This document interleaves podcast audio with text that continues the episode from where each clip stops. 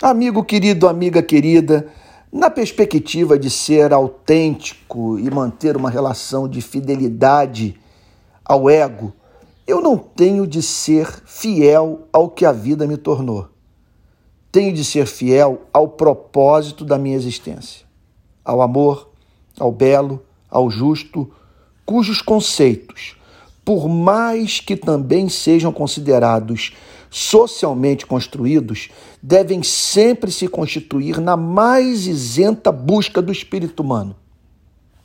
Se eles não existem na plenitude da sua definição, e por que não dizer realidade, uma vez que em Deus encontram sua plena manifestação, estamos no mar sem praia carentes de uma referência que nos permita distinguir, por exemplo, o ideal nazista baseado no darwinismo do ideal democrático baseado na imago Dei. Cristo ressalta, na parábola do filho pródigo, a diferença entre o anelo pela liberdade e o anelo de querer ser livre sem arcar com as consequências duras e concretas das escolhas que fazemos.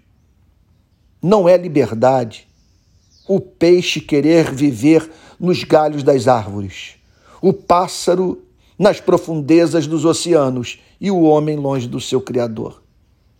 Eles podem, seres humanos, ser livres para usar os seus bens no exílio autoimposto.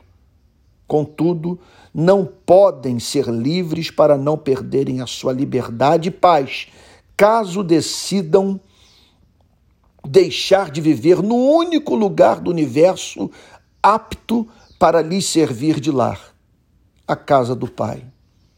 Eles podem banir Deus do seu sistema filosófico, só não podem querer fundamento racional para os ideais da modernidade, igualdade, liberdade e fraternidade. Eles podem afastar Deus do procedimento terapêutico, mas não poderão fugir de uma terapia que, apesar de produzir mais autoconhecimento, não é capaz de produzir autoconhecimento que conduz à felicidade. Restará apenas a percepção de que o ser humano anela por um bem transtemporal e transfinito. Estamos numa terra distante. Cristo procura enfatizar essa verdade na parábola do filho pródigo. Esse é o seu diagnóstico para o sintoma da sensação de desterro, exílio, expatriação, banimento, solidão.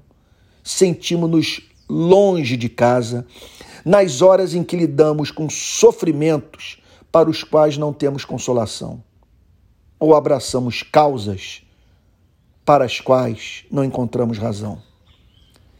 Se o nosso início é impessoal e caminhamos para o não ser, entesouramos para a morte. Sabemos que a cada dia a vida se vai, num processo inexorável de envelhecimento que culmina na cessação da nossa existência. Qual felicidade nesse mundo silencia a lembrança que se insinua nos momentos de prazer de que um dia teremos de nos separar de tudo que temos e de todos os que amamos. Sentimos-nos longe de casa quando lidamos com prazeres para os quais não temos consolação. Sim, a dor do riso, uma nostalgia que nos invade a alma por sabermos que nossos momentos de felicidade são escassos, imperfeitos, passageiros. Rir para não chorar, como diz o sambista Cartola não ter ninguém, ninguém no universo para louvar nos momentos de prazer é experimentar o inferno na alegria. O banquete com fel. Observar a beleza sem divisar o que é eterno, imutável e perfeitamente belo. Enxergar apenas flores, montanhas e lagos. Obter uma visão fantástica. Tudo para ali. Nada além a contemplar. Mundo sem mistério. Universo sem encanto. Quem dá conta disso? Como não fazer da obtenção de resposta o vetor da alma? Jesus nos chama para voltar para a casa do Pai. nos faz ter a esperança de que é possível encontrarmos um local de repouso para a alma. E que esse repouso nós só encontramos quando, por meio de Jesus Cristo, correr, corremos para os braços do Pai.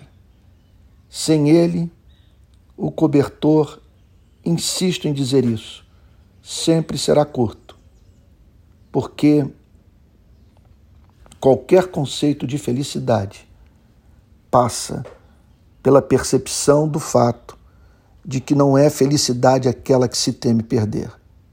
Somente Deus pode bancar esse anelo ineradicável do espírito humano.